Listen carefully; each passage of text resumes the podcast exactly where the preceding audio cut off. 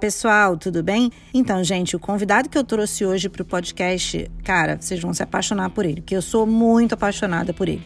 O Eduardo Murá foi meu professor de oratória esse ano. Ele é doutor em comunicação, ele tem um passado na eletrotécnica, o que eu já respeito muito, porque a pessoa sabe fazer conta. Eu respeito muito quem sabe fazer conta. E ele foi a primeira pessoa em quem eu pensei quando eu quis trazer alguém para falar sobre o magistério, porque ele leva o magistério para todos os aspectos da vida dele.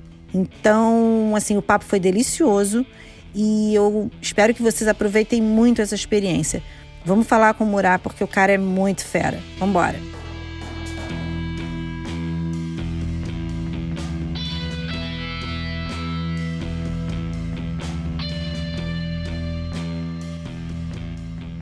Murá, primeiro, obrigada por você estar aqui com a gente. Fala para a Galva é isso, é para ouvir as pessoas e aprender com as pessoas enquanto a gente está ouvindo. E eu queria primeiro dizer para você o seguinte: por que, que eu escolhi você? Eu conheço zilhões de professores, tá? Não só professores que passaram na minha vida, mas zilhões de amigos que são professores e tal, e abraçaram a carreira do magistério. E por que, que eu resolvi te chamar você para falar sobre essa questão do aprendizado com magistério? Porque, assim, é uma percepção minha, tá? Eu tenho uma percepção a seu respeito. Não, acho que não pelo fato de você ter sido meu professor, mas é, você me passa a ideia de alguém que vivencia o magistério o tempo todo sabe? Em todos os aspectos da vida. Posso estar enganada, mas sorry, é a, é imagem que você passa para mim. E aí, quando eu fui pensar assim, putz, eu queria alguém que falasse sobre magistério, né? E aí eu vou eu dividir o tema. A gente vai falar num outro programa com uma pessoa que dá aula para crianças, porque eu entendo que esse é um outro universo. E aí Muito traz difícil. outro tipo de aprendizado. Né? Tem outras nuances e outras necessidades e verdades quando você lida com criança. E, mas eu queria alguém que falasse sobre o que, que o magistério ensinou para a vida, principalmente alguém que lidasse com pessoas mais velhas, com adultos, com pessoas em formação. E eu falei, cara, eu vou falar com o Murá, porque eu acho que ele vive o magistério da hora que ele acorda até a hora que ele dorme. E aí eu primeiro queria que você me contasse a gente estava conversando antes, porque o Murá é o seguinte, gente. O Murá, ele é tipo o super-homem nas horas vagas, porque ele fez milhões de coisas e ainda por cima entende de matemática, que é uma coisa que é uma habilidade que eu acho que é, assim, é, digna de nota. Para mim, que sou muito de humanas e de peixes, alguém que entende de matemática é uma pessoa que merece muito o meu respeito, né? E aí eu queria que você falasse um pouco da tua trajetória pra gente, para situar a galera que não te conhece, do porquê que eu resolvi te chamar. Tá ótimo, obrigado, Gal. Acho uma delícia conversar com você sempre. A sua participação no podcast também foi. Você fez a gente mudar a lógica do que a gente estava fazendo naquele podcast e dar um espaço específico, exclusivo para você ali. Foi muito interessante, como você falou. Obrigado. Ai, que e acho o máximo essa visão que você tem. E é surpreendente sempre é, entender como os outros nos veem, né? E quantos pontos você também concorda e quantos pontos assim, cara, mas de onde é que veio isso? Eu acho sempre genial, né? Concordando ou não concordando. Para a gente dar um de trás para frente na sua proposta, quanto à questão da matemática, eu tive uma. Tem duas situações que são curiosas. Uma, quando eu fui fazer o meu teste vocacional, eu sou da época do teste vocacional. Eu né? fiz também. Né? É, e eu fiz em vários lugares, fiz na própria UERJ, fiz no CIEE, fui fazer em vários lugares. E eles tinham uma coisa que, no primeiro momento, parece, nossa, que máximo, mas que é terrível Fiz todos os testes. No final, você fica naquela fila e as pessoas dizendo: Ah, Antônio, você é para isso, Maria, para aquilo. E aí, você, e eu era naquela expectativa, agora vai. Você pode fazer o que você quiser. Eu, assim, deixa eu entender direito. Eu vou sair daqui do jeito que eu entrei. É isso. Ah, entendi. Legal. Muito, muito bacana. Bom. Super legal, né? Eu fiquei, assim, feliz, só que não. E aconteceu em todos os lugares para fazer os testes. Eu disse, temos um problema, Houston. Né? É, é verdade. Mas tudo bem. Que é bacana, que eu podia fazer a escolha que eu quisesse. Coisa que um moleque de 18, 17, 18 anos não é exatamente simples.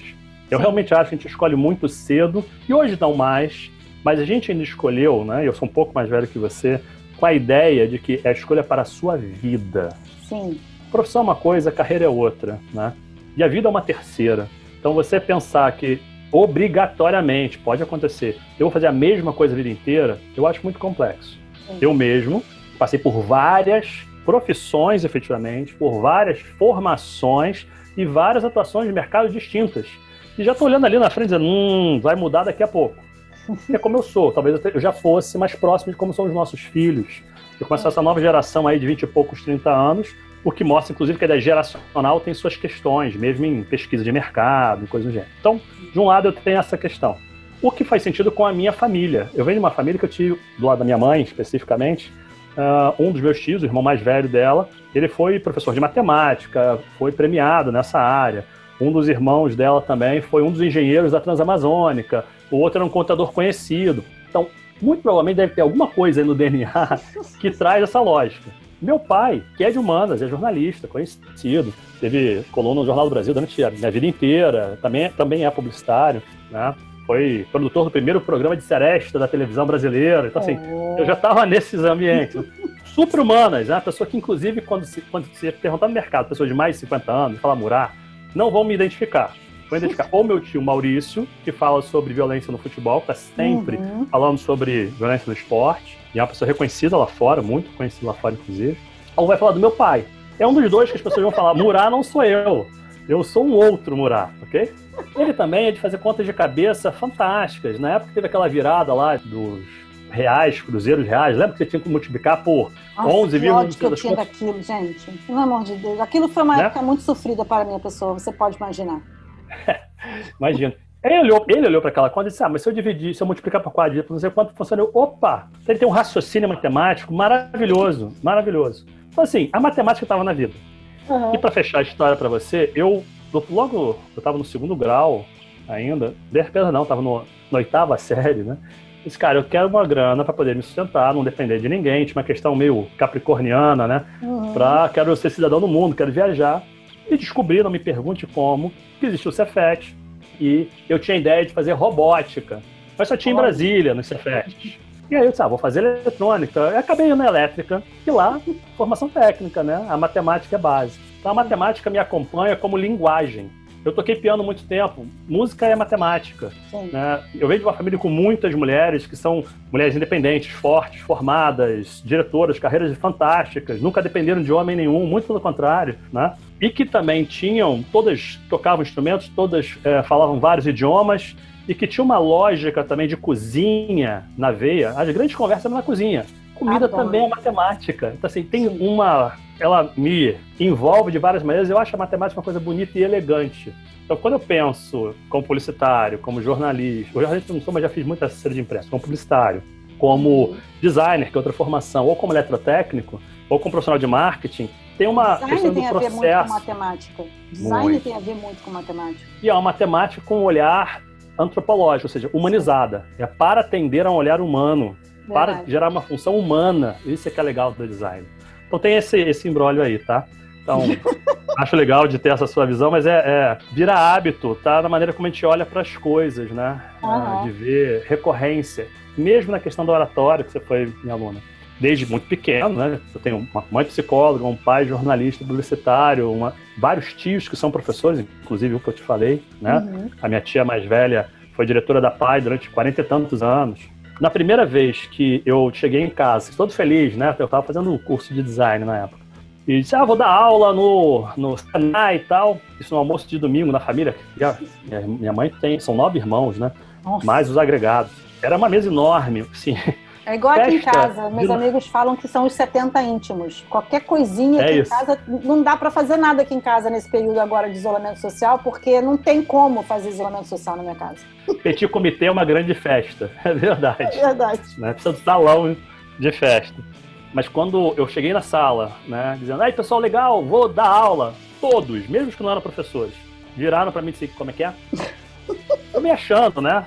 Nunca tinha entrado em sala de aula para dar aula todo mundo levantou, não tô de brincadeira, tá todo mundo sentado, não tinha começado ainda o almoço, estava ali naqueles comes iniciais, né? Todo mundo levantou da mesa, os que moravam com a minha avó, né? Os que não fizeram, tá, pegaram a agendinha para anotar, foram aos seus quartos e pegaram livros e mais livros e falaram assim: toma, você quer dar aula, aula é uma coisa séria, você tem que entender o processo. E começaram assim. Aí o almoço foi sobre como dar aula, me olhando assim: domingo que vem você vem, né? A gente vai te sabatinar. Eu disse, Nossa, pra que, que eu falei isso?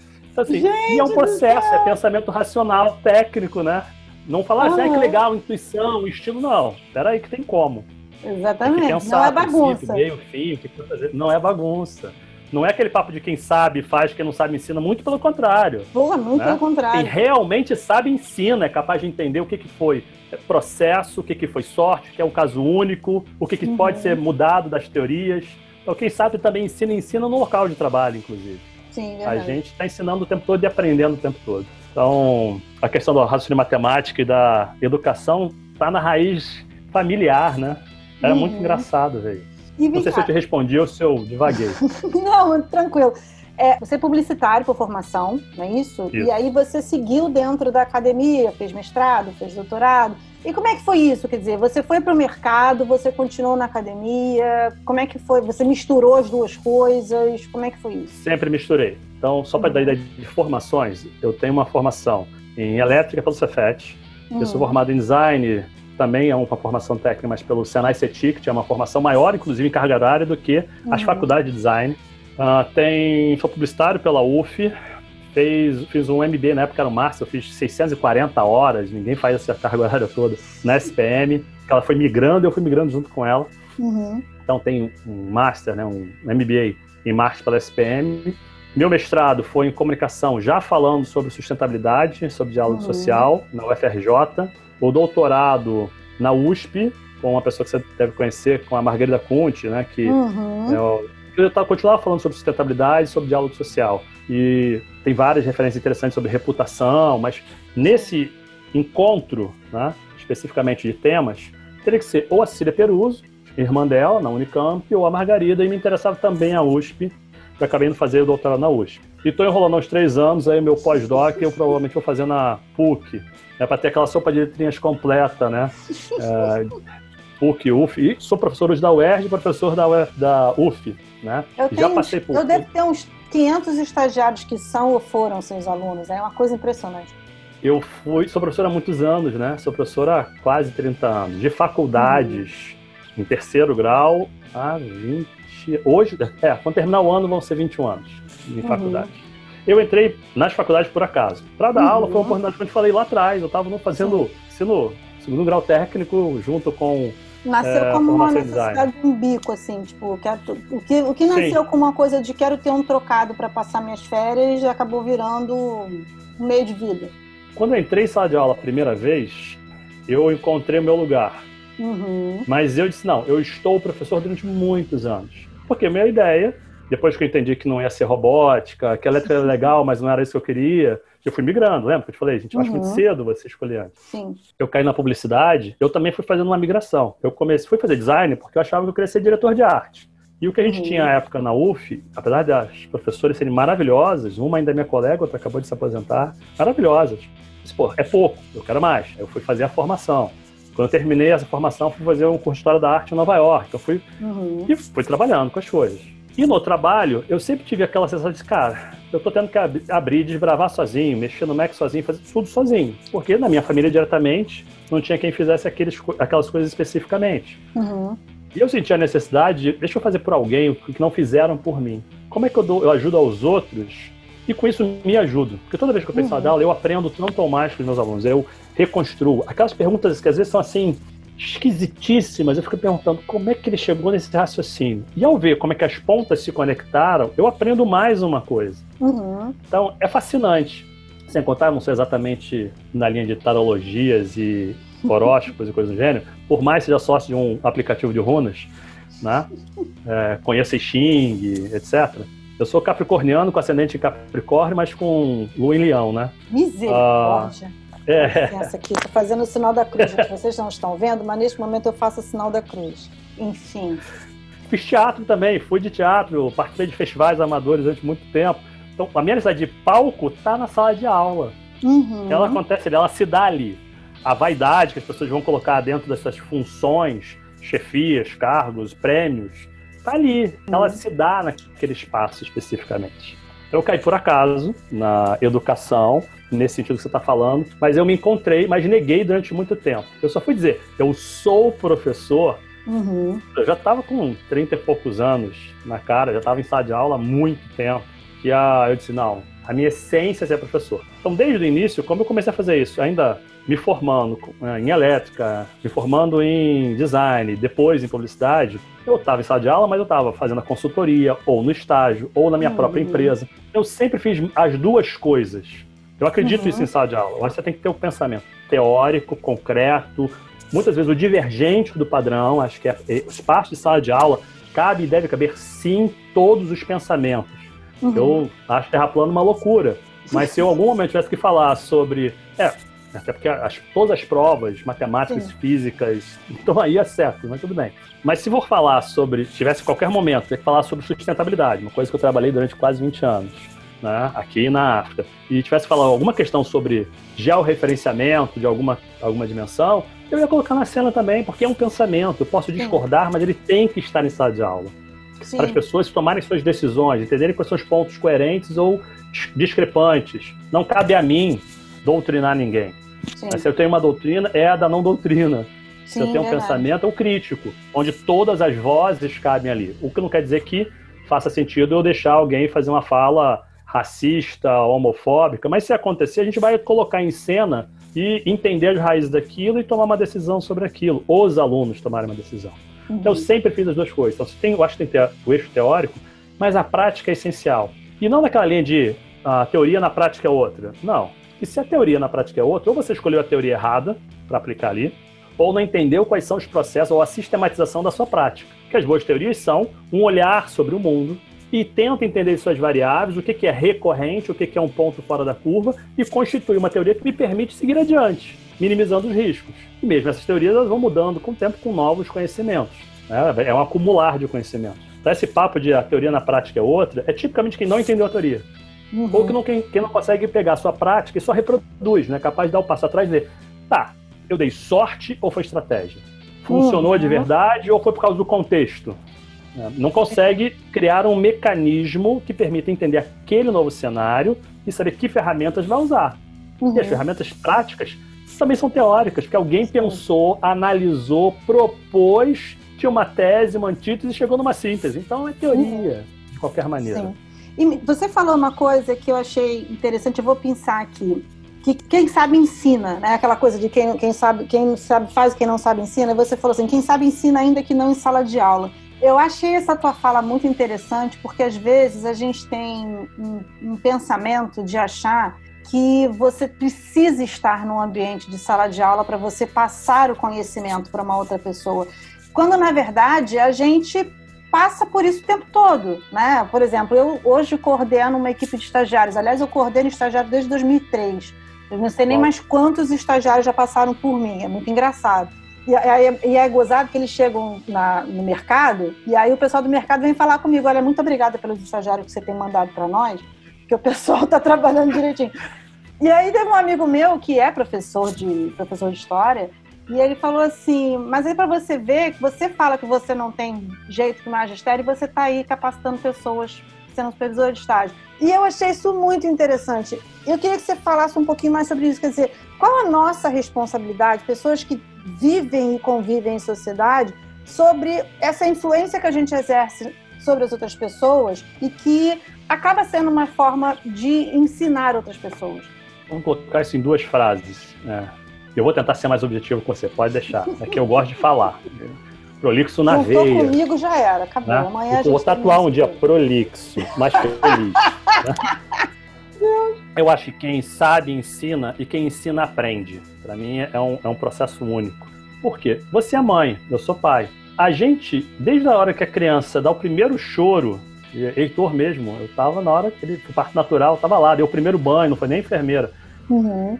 Eu, de alguma maneira, sem perceber intuitivamente, estava ensinando amor para ele, na maneira como eu estava segurando, tocando, lavando e, apresentando o mundo para ele, mas eu estava aprendendo o que era ser pai. Eu não sabia o que era ser pai. Ele estava me ensinando. Então, eu acho que a gente, quem ensina aprende em todas as dimensões, sim. E no cotidiano. Eu uhum. aprendi muito em sendo marido e ex-marido da Patrícia. A, a, relação com ela, inclusive, principalmente, talvez, o término, me ensinou a ser um homem menos machista, menos autocentrado, talvez uma pessoa melhor, como amigo, como professor, como irmão, como namorado, uh, de quem veio depois. Uh, ter sido namorado quase quatro anos da Ana Paula me ensinou, e o término me ensinou uma série de outras tantas questões. Né? Uhum. Tá? Só falar de relações. Estar com a Aline há um ano me ensina muitas coisas. Me faz questionar as minhas verdades. A Rosa, Rosa Luxemburgo, aí, com todos os erros da, da adaptação da fala dela, como é exatamente assim, ela dizia mais ou menos que quem não se move, que não se mexe, não percebe as correntes que o prendem. Então, se as minhas verdades me imobilizam, me deixam parado no lugar, as minhas dúvidas me movem para frente ou para outros lugares, não obrigatoriamente para frente. Uhum. Então, acho que a gente, quando está no ambiente de trabalho, por exemplo, que você, como liderança, isso é uma questão de ser liderança. A liderança não é chefe, é chefe também, mas se ele é só chefe, tem um problema. Sim. E a gente no Brasil tem uma característica complicada que eu pego o melhor técnico da equipe e, em vez de fazer uma carreira em Y, onde ele vai se tornar um técnico sênior, que vai discutir os processos técnicos, vai liderar até equipes técnicas. Não, eu uhum. ponho ele para gerenciar e não treino. E agora Sim. ele tem que ser capaz de. E eu cobro que ele continue sendo um técnico, com funções de técnico e que gerencia pessoas. Peraí. Sim. São conteúdos e características totalmente diferentes. Ele pode ser um técnico brilhante, mas um, um líder medíocre. Ele pode ser um líder brilhante e um técnico medíocre. É claro que, se ele for as duas coisas, é muito melhor. Sim. Então, a gente, quando vai para uma posição, por exemplo, de liderança, que é explícito a função de ensinar, né? uhum. né? Você tem que olhar o todo, entender as demandas dos outros, entender quem é a sua equipe em termos de comportamento e competências técnicas, quais são as tarefas, quais são os instrumentos que eu tenho para você organizar essas competências. Isso é, um, é, o que o professor faz em sala de aula. Uhum. Se eu pegar lá Piaget, se eu quiser, ou se eu voltar em Sócrates e Platão, ou se eu quiser pegar o nosso é, Paulo Freire, eles estão dizendo isso. Aluno não é um ser sem luz, alumnem. Né? Uhum. Quando você olha para uma outra pessoa e diz, eu sei algo que ela não sabe, deixa eu trocar com ela, eu também não ia estar sendo uma pessoa que está induzindo ou entregando um conhecimento. Eu estou mediando uma informação. A pessoa está no estado atual e ela tem que querer ir para um estado futuro, porque senão não adianta. E eu estou fazendo essa mediação, trocando, conversando, colocando em comum, comunicando, em comum, esses universos e fazendo com que a pessoa construa, porque o outro aprende, eu não sou eu que ensino. O outro aprende ou não. Eu posso ter mecanismos, técnicos, formatos, mas ele aprende ou não. Entendi. Então, você está falando para os estagiários. Você Exato. que está lá, você tem uma tarefa. Uhum. Para ser feita. Ele Exatamente. pode ou não ter experiência prévia, mas tem um ou não experiência prévia, tem que explicar para ele e conversar, negociar Exatamente. com essa pessoa. O que será feito, como será feito, com que condições, com que parâmetros técnicos, o que é entrega, como é que vai ser acompanhado. Se você não coloca isso tudo, isso é ensinar. Sim. Exatamente. O outro pode entregar uma coisa estranha. Se ele não souber alguma coisa, você tem que checar que, que ele entendeu, porque você quis dizer uma coisa, você disse uhum. outra, ele entendeu uma terceira. É então, quando você checa, você está avaliando, é um teste. Né? Então, você esteja testando a uhum. pessoa. Você está checando o que foi compreendido ou não. Se não ficou entendido plenamente, você ajusta, pergunta como ela faria aquilo, organiza para que no final, o objetivo central, tem que uhum. fazer a entrega da matéria, da apuração, do conteúdo que está sendo produzido, aconteça. Então, você está ensinando, mas está aprendendo qual é o universo Sim, do outro, quem é o outro, como você se expressa. Todo. Exatamente. Agora, quando eu fiz o convite para você, é, e eu falei que a gente queria que eu queria falar sobre essa questão de magistério, você falou uma coisa que eu lembro que me chamou a atenção. Você falou o magistério me ajudou a, eu acho que foi uma coisa tipo assim, me, me traduziu como muitas coisas. E aí a gente falou sobre a questão da tua formação técnica, da tua vida pessoal, e aí a gente falou sobre a tua especialização em PNL, em ser um coach melhor.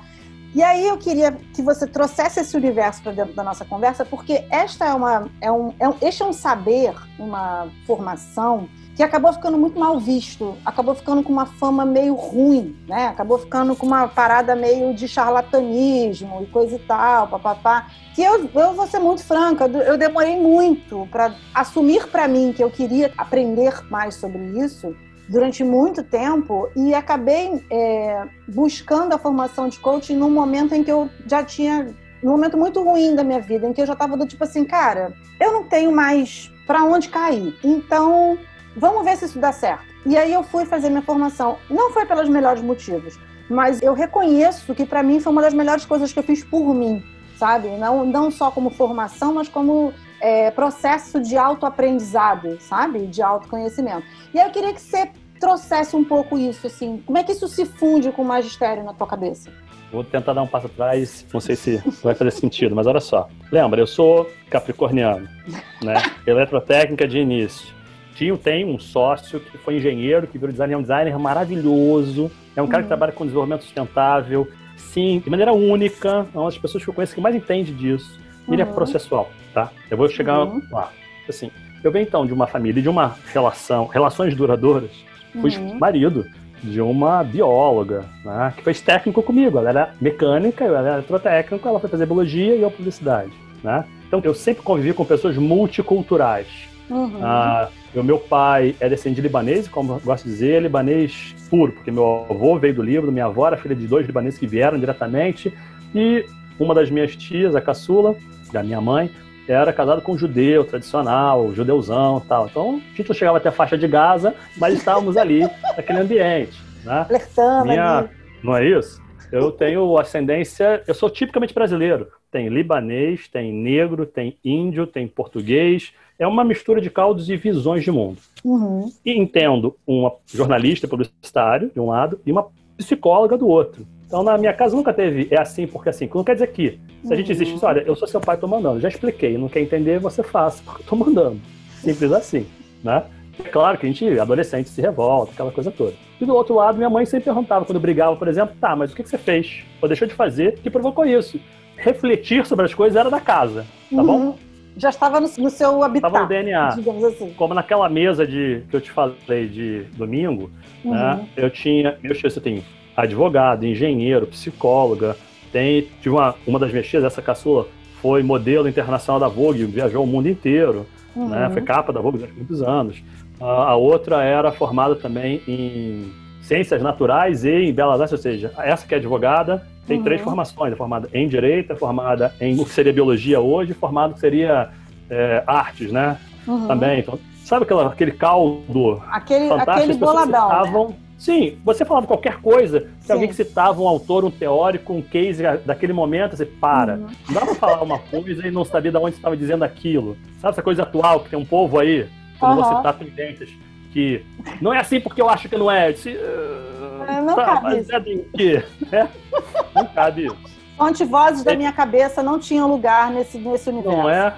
Exatamente. Então, como é que coach, como é que PNL, como é que a sala de aula me ensinou alguma coisa? Vê, existe um repertório prévio, um contexto onde eu cresci. Uhum. Estar em sala de aula, ser publicitário, né? E trabalhar nisso é você se desprender de você, né? É você tentar entender o outro. Eu preciso de uma Sim. pesquisa de mercado para entender como é que o consumidor do meu cliente, não o meu cliente, pensa, age, quais são os valores, quais são as práticas. Para daí tirar qual é a lógica, qual é a proposição, por que aquele produto é melhor ou não é melhor, para entregar uma verdade que possa ser diferenciado das outras e que realmente atenda aquela necessidade, não é enganar ninguém em publicidade ou marketing. Né? Uhum, Se for, não é publicidade ou marketing, é enganar, é falta de caráter. Então, tudo que eu fiz na minha vida, de alguma maneira, tinha isso. Design, como a gente falou, eu não vou fazer uma coisa só porque ela é bonita, ela tem que ser bonita, funcional e atender uma necessidade humana. Então, Uhum. de uma certa forma, eu estava ali permeando. A sala de aula me fez aprender que não bastava ter conhecimento técnico sobre alguma coisa. O que, que aquele conhecimento técnico vai, se vai servir para o outro? Porque, por exemplo, pensando em uma graduação tradicional, eu vou lá e dou uma disciplina de comunicação e sustentabilidade para jornalistas ou para publicidade. Isso está dentro de uma grade, dentro de uma estrutura, para que ao final essa pessoa tenha pelo menos de cinco das grandes funções de uma faculdade, duas funções. Eu preparo essa pessoa para o ambiente de trabalho Uhum. e prepare um cidadão. Eu Sim. também estou ajudando a formar um cidadão. Seja qual for o conteúdo, posso estar dando cálculo estrutural de engenharia para pontes. Eu estou preparando um cidadão e eu estou preparando um profissional. E o profissional, tanto em termos de conhecimento técnico, quanto em atitudes, comportamento, soft skills. Sim. Quando eu trabalho em grupo, estou fazendo trabalhos em grupo, não é para me dar menos trabalho, me dá mais trabalho, muito mais trabalho um projeto ou um trabalho em grupo. Né? Eu, você acaba coordenando várias equipes né, e tentando tirar e, e alinhar os conhecimentos. Mais fácil é uma prova quantitativa, que é difícil constituí-la para ser bem feito, mas na hora de corrigir, dois palitos. Sim. Mas eu também estou trabalhando a capaz das pessoas lidarem em equipe, divergência de opiniões, o diálogo, consenso, dissenso, como é que as lideranças se formam ali. Está ensinando várias outras coisas. Então, ir para a sala de aula me fez entender que qualquer coisa que eu fizesse, eu tinha que pensar onde eu estou hoje e para onde eu vou. Coisa que está lá no coach. Qual é o estado atual da pessoa, qual é o estado futuro. Sim. Me fez entender quais eram, uma vez que eu sei aonde eu quero chegar e vir desconstruindo da, entrega final para aonde a pessoa está hoje, quais são os conteúdos testes, quais são as linguagens, quais são as, as metodologias de ação, como é que eu vou verificar o que ele aprendeu ou não, como é que eu aporto ali os meus conhecimentos e a minha experiência e conhecimentos e experiências do outro. Uhum. Agora olha para o coach. Coach ficou, na minha opinião, né, no Brasil especificamente, ficou muito ruim, porque de uma certa forma muitas pessoas foram procurar coach, foram procurar PNL, foram procurar mentoring, counseling, e tantas foram procurar psicologia positiva, Uhum. porque elas em si estavam em conflito ou em momentos da vida que estavam em crise. Sim. Usaram aquilo como alternativa à terapia. usar aquilo como alternativa a ter uma conversa com o seu pastor, seu padre, seu guia espiritual. Usar aquilo como uma alternativa a ter uma troca, um suporte que o Estado deveria dar de uma assistência social. Sim. Usar aquilo como um mecanismo de sobrevivência. Uhum. E for aplicar aquilo daquela forma. Então, eu acho necessário você ter parâmetros para qualquer coisa. Pode ser para jogar tarô, uhum. pode ser para ser pintor de parede, ou para ser coach, ou professor, ou engenheiro, ou físico. Quais são os parâmetros daquela atuação? Sim. Quais são os processos? O que, que é coach e o que não é coach? Sim. Você é coach. Coach, para mim, Eduardo, é um processo. É um processo, não conteúdo. Exatamente. É um processo, é uma metodologia de planejamento estratégico, como você faz numa empresa, como faz com um produto, como faz com uma carreira, como faz com uma ponte, já que eu falei de ponte, Sim. onde eu quero entender onde eu estou, para onde eu vou. Sim. Mas o outro tem que entender. Não sou eu. Eu tenho a metodologia. Quem decide o que vai ser feito é o outro. É, é como outro. acontece na terapia. E aí tem um ponto de contato. Um bom terapeuta, ele te faz perguntas, ele não te dá resposta, senão ele está te induzindo. Um bom Exatamente. coach faz perguntas, não faz resposta, ele está te induzindo. Mas tem uma fronteira. Questões que são atitudinais, até mesmo alguns comportamentos mais específicos, são que a pessoa consegue desenvolver a partir de um processo de autoconhecimento, ela pode fazer com coach. Mas se é uma questão terapêutica, né, de repensar ou reestruturar alguma questão, que é algum trauma que ela tem, alguma característica de sua vida, não cabe a mim. Uhum. Então, se eu não entender qual é a fronteira da minha profissão, é complicado. É como um farmacêutico, um enfermeiro, uma, eu estou falando no masculino, mas assim, farmacêutico, farmacêutica, né? Uhum. Uma pessoa que é profissional em farmácia, em biomedicina, em fisioterapia, tem vários conhecimentos em comum, mas tem fronteiras Sim. entre eles. E tem que ser claras. Mesmo que tenha sobreposições de conteúdos e técnicos. Então, o que eu acho que falta no Brasil para o coach é entender que tem que ter um parâmetro técnico legal e que as pessoas possam sim ser punidas se excedem esse parâmetro. Exatamente. Como acontece na psicologia, acontece no direito, acontece na engenharia. Não interessa a sua atuação. Isso é um ponto. A sala de aula faz isso, porque eu sempre olhei para a sala de aula não como uma coisa de eu sou um senhor cheio de conhecimentos de luzes, que estou no uhum. palco, que tem um púlpito na minha frente, tem seres agnatos na minha frente que serão iluminados pelo meu nobre conhecimento. em algum momento, isso até talvez, não essa cena toda, né? Eu talvez fosse o, não eu, Eduardo, mas talvez há uhum. 150 anos atrás, o professor fosse o único canal de acesso àquela informação. Sim. Vamos combinar, desde que a prensa de Gutenberg aconteceu e que as pessoas aprenderam a ler, não só o, o clero, disseminou pela população, até com uma demanda capitalista lá da burguesia e da uhum. Revolução Industrial, que todos tivemos que aprender a ler para o trabalho, não só para a vida, e deveria ser para a vida, a informação está em qualquer lugar. Sim, a informação está na rua. Eu, como publicitário, se eu ficasse só dentro do escritório, ou das agências, ou dentro das salas de pesquisa, eu não conseguiria ser publicitário nem você jornalista. Com você tem que ir lá na rua, falar com as pessoas, conversar com as pessoas, ouvir a música que você não gosta. Porque se o seu cliente, ou melhor, se o público final que vai ouvir, vai ser é cliente do seu, da empresa que você está atendendo, gosta de funk, você tem que ouvir funk. Odeio, não interessa, não estou perguntando se você gosta. Eu quero saber que você entenda aquele universo uhum. sem os seus preconceitos. E o coach faz isso de novo. O problema é do outro. Eu tenho uma metodologia. E tem que levar ele a chegar às conclusões dele, uhum. dela, não são as minhas conclusões. Não, a pessoa tem que chegar isso, onde né? ela é vai chegar. Não só isso, né? Porque o outro tem os valores dele, o outro tem as verdades. É um mapa mental. Exatamente. Então, você não tem que impor a sua verdade. E como é que é isso dentro Nunca. do magistério? Quer dizer, esse respeito que é o professor coisa. tem que ter com o aluno, né? Pensa, na minha área, então é mais simples isso acontecer, esse debate, do que quem está dando de novo a aula de engenharia. Mesmo em uhum. engenharia, uhum. se eu pegar um, ou arquitetura, eu tenho uma definição, eu tenho uma fazer uma casa para uma família de quatro pessoas que tem que ter um, um home office uh, acontecendo, tem umas diretrizes, o briefing. Sim. Eu vou olhar aquilo de uma maneira e você de outra. Nós vamos usar até técnicas comuns, mas as soluções serão distintas. Uhum. Mesmo em engenharia, ou arquitetura, ou física. Ou agora, as várias vacinas que estão sendo feitas uhum. estão seguindo lógicas, metodologias e protocolos comuns, mas elas têm caminhos de pensamento distintos. Uhum. E sala de aula é a mesma coisa. Lembra que eu falei que lá na minha família, se alguém dissesse eu acho porque eu acho, assim, a família parava, como é que é? Você até tem gente que tem opinião, ah. mas explica. Né? Ah, mas é a mesma coisa. Eu vou, eu lá e digo, olha, só para você visualizar, uhum. eu lá e eu digo, olha, a Margarida Conte junto com o Von Brum vão dizer que reputação é, eu explico que é reputação. O Grunen vai dizer que reputação é cerveja que são parecem opostos, mas têm as mesmas estruturas de termos, mas é oposto em quê? De que maneira? Eu vou lá e eu explico. Estou uhum. dizendo o que, que aqueles autores, aqueles técnicos, ou aquela a Endelman diz que, né? Ou a, a máquina fala que. Expliquei. Para não falar só dos teóricos, falar também do mercado. Aí vem um aluno que, por exemplo, está trabalhando na Vale. Pô, Murá, mas na Vale, a gente está fazendo assim, assim, assado, isso não é contraditório com aquilo? O que, que cabe a mim dizer? Você está errado, que burrice. Não.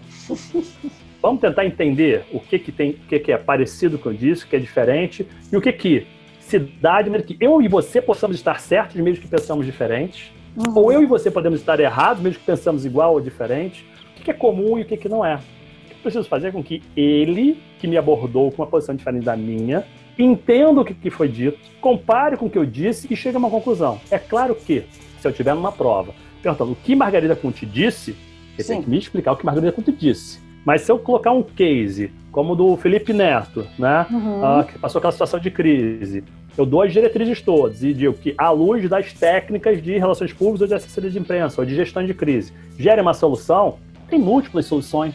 Sim. O que eu digo para eles é, a solução tem que ser coerente com o caso, com os recursos e com o contexto. Se ele é coerente, eu posso ter três propostas geniais, antagônicas e todas corretas. Exatamente. Então, o meu fazer já era isso. A sala uhum. de aula de onde eu, aonde eu habito é isso. Como quando eu dava aula de matemática, o pessoal é, de engenharia, por causa do Cefet, né?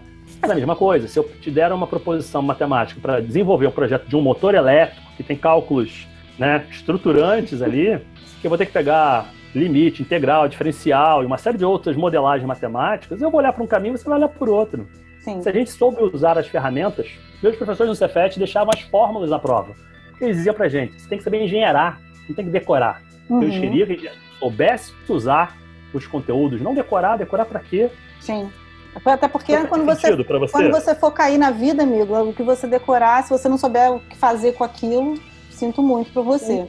Me diz aí, o que, que é mais gratificante no magistério? Ver um aluno superar os seus conhecimentos. Uhum. Entender que foi porque você dialogou, repara, não estou dizendo impôs, ou entregou, ou ensinou. Você mediou, você facilitou o processo. E nessa troca, ele teve insights que você não foi capaz de ter e ele foi adiante. Isso é uhum. é sensacional. Você vê, caramba, fez sentido. Que legal. De alguma maneira tem um legado, tem uma troca, Sim. tem uma entrega. Né? Você eu vou morrer daqui a uns anos que... e vou desaparecer. Era Mas isso que eu ia te perguntar. Ficaram, e o legado ficou. Era isso que eu ia te perguntar, assim, dá um senso de imortalidade você deixar tua, teus passinhos na vida das pessoas? Sim. Uh, eu gosto de dizer que acho que a gente tem uma de alguma maneira tem que ter contribuição, né? Uhum. Qual é o teu propósito? Você pergunta, qual é o meu propósito? É ser o cara que é reconhecido, conhecido, ou ajudar a colocar um pedacinho, uma pedrinha pequenininha nesse monte de pedras que formam o conhecimento humano, que formam a sociedade de hoje, uhum. o que faz as pessoas poderem alcançar seus próprios sonhos. Você, professor, é ajudar alguém a alcançar seu próprio sonho.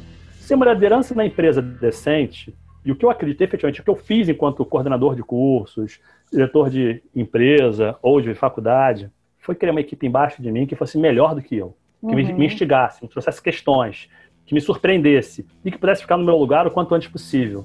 Uhum. Mesma coisa na sala de aula. Então, a minha função é fazer com que no final. Eu odeio quando algum aluno fica reprovado, mas eu reprovo se for o melhor para ele. Ah, tadinho, porque é carente. Isso. Não, justamente porque ele é carente, porque não tem rede social, porque não tem dinheiro, que ele tem que ser o melhor. Sim. Porque se ele chegar sabendo menos do que o outro, que talvez não seja tão inteligente, competente ou talentoso, mas que tem rede, que tem dinheiro, ele vai ficar de fora e o outro vai entrar. Exatamente. Então ele tem que ser melhor do que o outro. Então precisa fazer com que esse seja genial, brilhante, uhum. o melhor que ele pode ser. E às vezes o que eu posso fazer por ele é reprová-lo sim. Porque tem um uhum. aprendizado comportamental e um aprendizado técnico. E ele vai sim. lá na frente usar isso. Não vai nem lembrar que foi comigo que ele aprendeu isso, não tem que lembrar, mas vai acontecer. Então tem, tem uma questão de legado aí. E aí não é o nome Eduardo Murat que tem que ficar. As uhum. ideias, de uma maneira, precisam ser usadas e transformadas, melhoradas, uhum. substituídas. Mas ter sido uma parte. Chegar e sumir sem ter feito nada, só me divertindo, eu acho esquisito. Não cabe. E o que, que é o lado ruim? O que, que é o. A, a nêmesis disso? O que, que é o lado ruim disso? Não vem me dizer que não tem lado coisas. ruim, não, tá? Né? Não mete tem, essa, tudo não. tem lado ruim. pois tudo é. Tudo tem lado ruim. De um lado, a repetição de dúvidas Uhum. O que uma coisa que também me levou para a publicidade, para o ensino, foi que, caso publicidade, um mesmo cliente, na campanha seguinte é uma outra coisa. Essa ideia de carimbador maluco que repete o processo da vida, para mim é desesperadora. Uhum. Não cabe em mim. Eu nunca quis trabalhar no escritório. Acabei de trabalhar no escritório, mas assim, tô aqui no home office, mas assim, eu mudo a cena o tempo todo. Né? Isso aqui Já eu trabalho no meu não. quarto. é. Já fiz um tudo nessa história. Muda a música. Eu gosto de trabalhar com música, né? É, me dá o ritmo. Né? Eu me tenho ritima, pavor de trabalhar dá- no silêncio. Eu tenho pavor de trabalhar no silêncio. Eu não gosto. Minha cabeça não funciona também. direito. Sim. E se eu estou no momento de reflexão, eu coloco uma música mais reflexiva e ela me dá o, time, me Sim. dá um mood, né? Se eu estou naquele momento que tem pauleira, tem que produzir muita coisa, é uma mais pesada e vamos embora, vamos produzir muito mais coisas. Ela me ajuda né? Uhum. e me isola do restante do ambiente. Então, pontos ruins. Não tem como não repetir. É como você lidar com equipes novas, estagiários. Você vai ter que repetir algumas coisas. Sim. Não tem como. Você tem que voltar do ponto zero daquilo.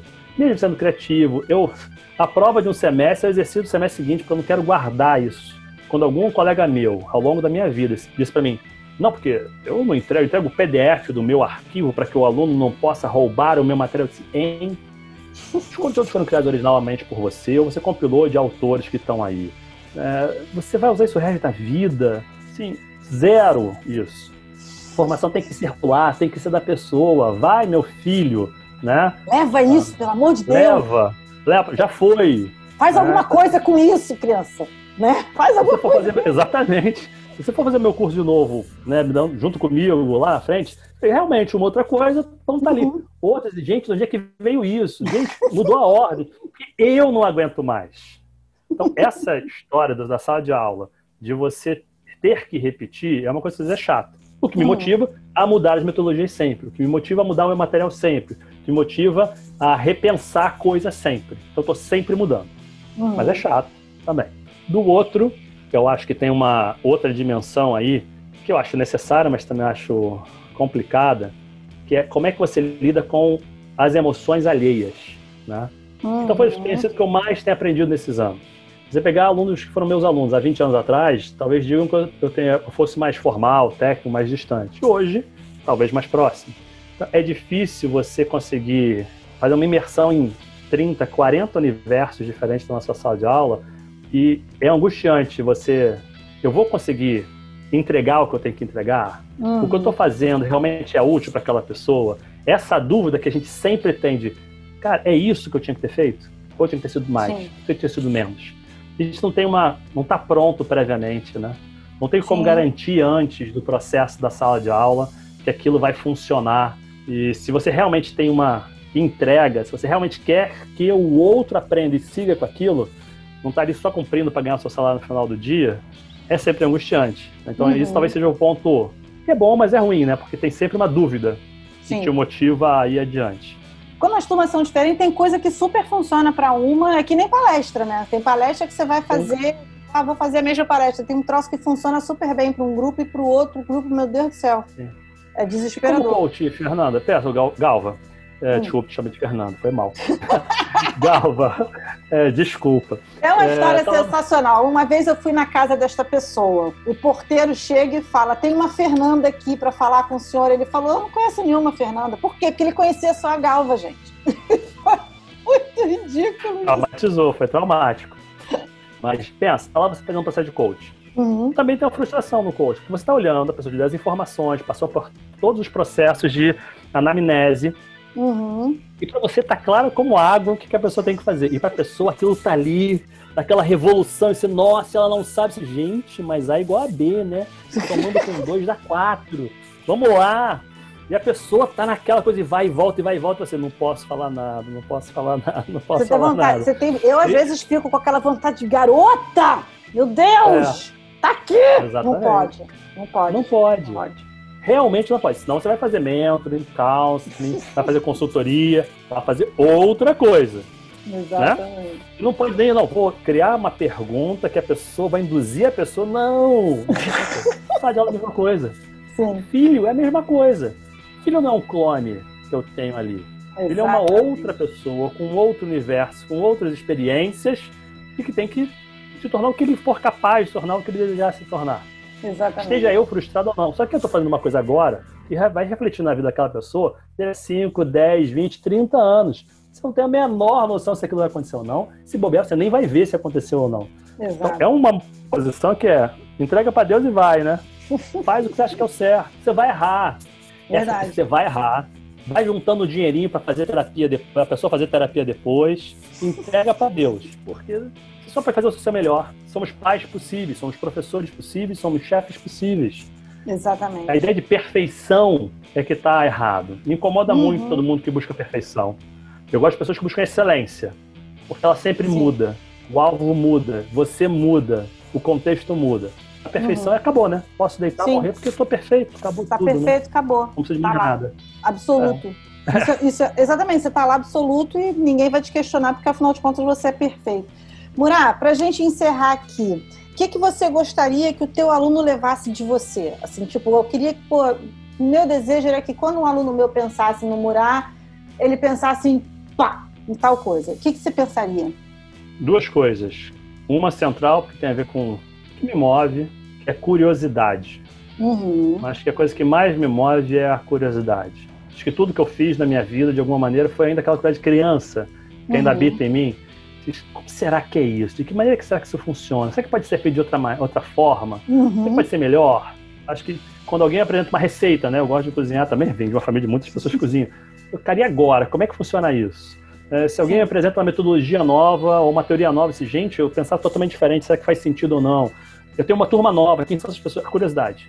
Então, uhum. você se mantém curioso e buscando, eu acho que eu já fiz uma primeira entrega. Uhum. O que vai te levar a um pensamento crítico, né, uma visão de mundo e tal. E do outro lado é ser, se comprometer com uhum. você, com as pessoas que estão ao seu redor.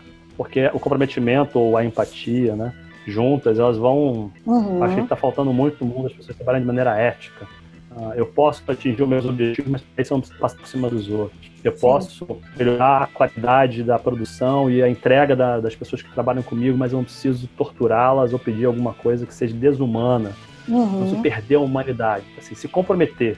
Mas se comprometer uhum. com essas dimensões todas, não é só com o meu resultado. Eu estou me comprometendo com o meu resultado, com as pessoas que estão ao meu redor, o impacto que eu tenho. Então, eu entro em sala de aula comprometido com as pessoas. Uhum. Se eles entrarem na vida, seja na relação afetiva, namorados, maridos, filhos, né? Uhum. entrar nas relações de trabalho, entrarem nas suas salas de aula comprometidos e curiosos, as coisas funcionam. O resto depende deles.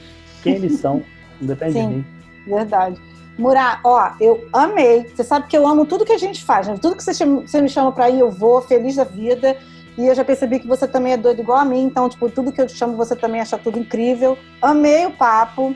Vou falar com todos os meus estagiários que são seus alunos, vou dizer, olha, vocês têm que escutar esse podcast aqui, vocês vão amar, porque, enfim, né? Tem o prof. E, assim, muito obrigada pela tua participação. Eu acho que vai ter muito professor se identificando com a tua fala. É, a tua fala sobre comprometimento, sobre essa empatia, o respeito com o aluno, é, eu achei que isso tudo foi muito gratificante. Obrigada por falar para a Galva o que, que o magistério ensinou para ti, tá bom? Obrigada, muito obrigada, obrigada mesmo, nesse, é, de roubar um pouquinho do teu tempo para a gente dividir isso para a galera. Tá bem? É sempre um prazer estar com você. Se eu falei demais, me desculpe, porque eu me empolgo, me envolvo com os temas. Eu acho que você está fazendo um projeto que é muito bacana. E a sua pergunta é genial. Não sei se daqui a cinco meses você me perguntando a mesma coisa, eu vou responder igual. Porque Sim. agora a coisa vai se processar, isso é que é legal, né? Porque Não, e o legal muda. é que eu tenho certeza que você vai pensar mais sobre isso. Com certeza absoluta. Né? Então, Levantou uma lebrezinha aí, você vai continuar pensando é. sobre isso. Você acabou de me dar um presente, um presentaço. Obrigado. Sempre precisar, conta comigo. Tá Valeu, bom? querido. Obrigadão. Beijo, querido. Beijos. Até.